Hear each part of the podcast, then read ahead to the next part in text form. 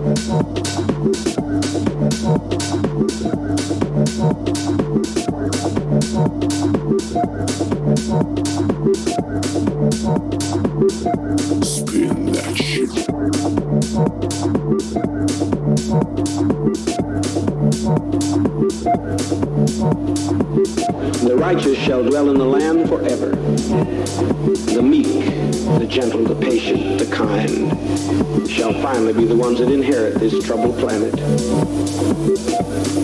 So learn to be patient and gentle with one another. That's the most important attribute of God.